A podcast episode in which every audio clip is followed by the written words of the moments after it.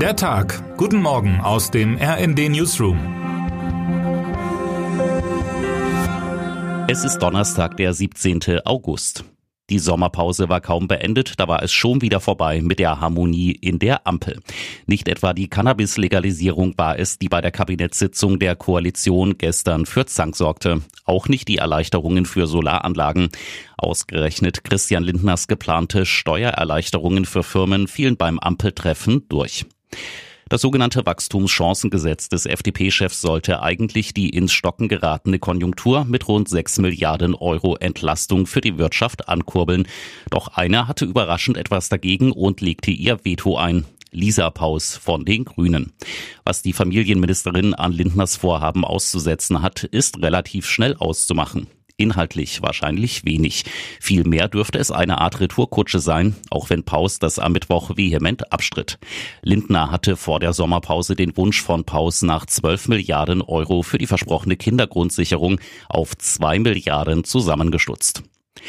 Fällt die Ampel zurück in alte Streitmuster? Der neue Zoff lässt zumindest die noch frischen Erinnerungen an das lange Gezerre um das Heizungsgesetz wieder aufleben. In einer Zeit, in der die Klagen aus der Wirtschaft stetig lauter werden, die Konjunktur stockt und die Inflation weiter steigt, ist das kein gutes Signal. Aus der SPD-Fraktion verlautet, das sei zwar kein Weltuntergang, aber ein Kindergarten. Gelöst werden soll der Streit nun spätestens Ende August bei der Klausurtagung der Ampel auf Schloss Meseberg. Dann wollen Bundeskanzler Olaf Scholz und seine Ministerinnen und Minister unter beide Gesetzesvorhaben einen endgültigen Schlussstrich ziehen. Dass die Kindergrundsicherung kommt, ist nach Paus Retourkutsche ungewisser denn je, kommentiert Markus Decker und meint, der neue Zoff beschädigt auch den Kanzler. Die Opposition reagierte denn auch prompt auf die Vorlage. Unionsfraktionsvize Matthias Mittelberg sagte, die Blockade zeige, dass die Grünen die ernste Lage der Wirtschaft nicht erkannt hätten. Paus wolle die grüne Ideologie durchdrücken und nehme dafür das Wachstumschancengesetz in Geiselhaft. Und Wolfgang Steiger, Generalsekretär des Wirtschaftsrates der CDU, sagte dem RND, der Wirtschaftsstandort Deutschland leide unter tagespolitischen Launen und regierungsinternen Machtspielchen in der Ampel. Das zerstört jede Berechenbarkeit und jedes Restvertrauen. Der Union dürfte der neuerliche Streit entgegenkommen, lenkt er doch von Problemen in den eigenen Reihen ab. CDU-Chef Friedrich Merz etwa war mit großem Rückenwind in sein Amt gestartet, doch mittlerweile schwindet seine Unterstützung in den eigenen Reihen rapide. In den vergangenen Wochen reiht sich Fehltritt an Fehltritt. Im ZDF-Sommerinterview Ende Juli etwa erweckte er den Eindruck, als sei eine Zusammenarbeit mit der AfD auf kommunaler Ebene möglich. Merz selbst scheint von den parteiinternen Attacken stets überrascht zu sein. Wie es soweit kommen konnte und ob Merz überhaupt noch Kanzlerkandidat werden kann, hat Alicia Mentgen analysiert. Auch bei der Linken wird man heute wohl über Führungspositionen sprechen. Mit Dietmar Bartsch kündigte jetzt ein Schwergewicht aus der Spitze der Linksfraktion im Bundestag seinen Rückzug an.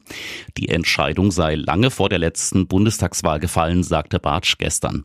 Eigentlich hatte er sie schon an seinem Geburtstag am 31. März bekannt geben wollen. Seine genauen Beweggründe ließ er zwar offen, aber der andauernde innerparteiliche Streit dürfte eine große Rolle gespielt haben. Die Linke muss sich damit am 4. September bei der Vorstandswahl nach einer Neubesetzung umsehen. Und das nachdem vor einigen Tagen bereits die Co-Vorsitzende Amira Mohamed Ali ihren Rückzug angekündigt hatte. Auf die neue Führungscrew wartet nun eine undankbare Aufgabe. Denn die Partei muss nicht nur mit der Causa Wagenknecht umgehen, sondern auch entscheiden, wie moderne linke Politik künftig aussehen soll. Termine des Tages.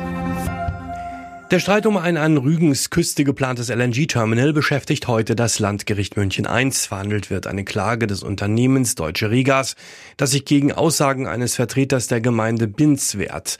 Der von der Gemeinde beauftragte Rechtsanwalt Rainer Geulen hat im Juli in einer Pressemitteilung Zweifel an der Zuverlässigkeit des Unternehmens gesät, das das Terminal betreiben soll. Dreieinhalb Wochen nach der vorgezogenen Wahl in Spanien kommen heute beide Kammern des Parlaments in Madrid zu ihrer konstituierenden Sitzung zusammen. Die Bildung einer neuen Regierung dürfte allerdings schwierig werden, weil weder der geschäftsführende Regierungschef Pedro Sanchez noch Oppositionsführer Alberto Núñez Fejo eine Regierungsmehrheit zusammenbekommen haben. Wer heute wichtig wird. Er wird heute 80 Jahre alt, Hollywoodstar Robert De Niro.